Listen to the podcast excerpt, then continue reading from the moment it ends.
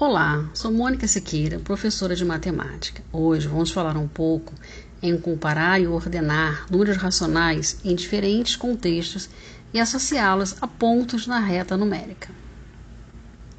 Pois bem, dando continuidade ao nosso conteúdo, temos a representação do conjunto dos números racionais na reta numérica. Vamos imaginar uma reta, posicionar o ponto zero todos os pontos à direita serão positivos e todos os pontos à esquerda negativos. Como falado, a reta numérica diz respeito à colocação dos números em ordem e o modo como eles são posicionados em relação ao zero.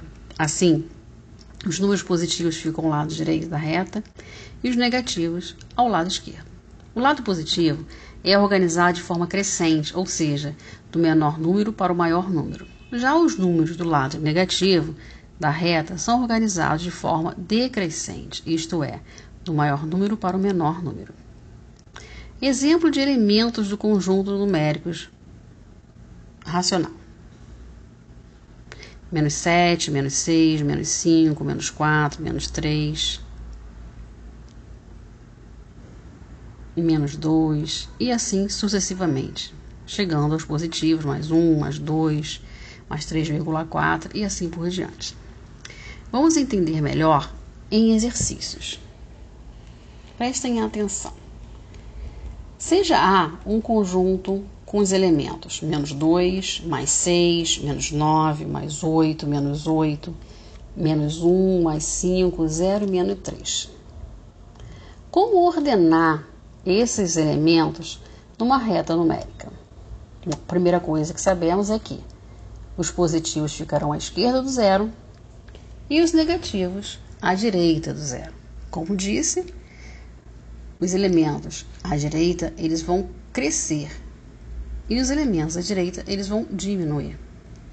Colocando os elementos na reta numérica: menos 9, menos 8, menos 3, menos 2, menos 1, 0, mais 5, mais 6, mais 8.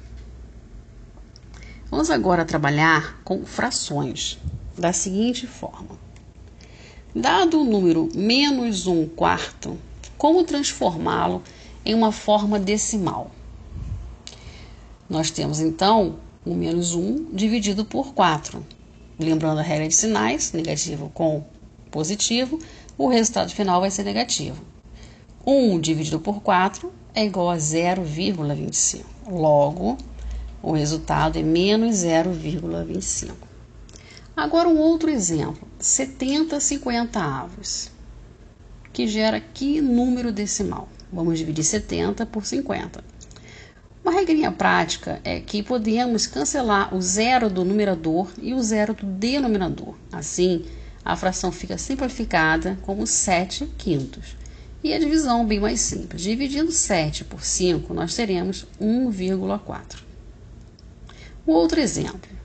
7 centésimos. Quando temos divisões com 10, 100, 1000 e assim sucessivamente, potências de 10, basta andar com a vírgula para a esquerda. 7 centésimos é igual a 0,07. Vamos imaginar agora a seguinte situação.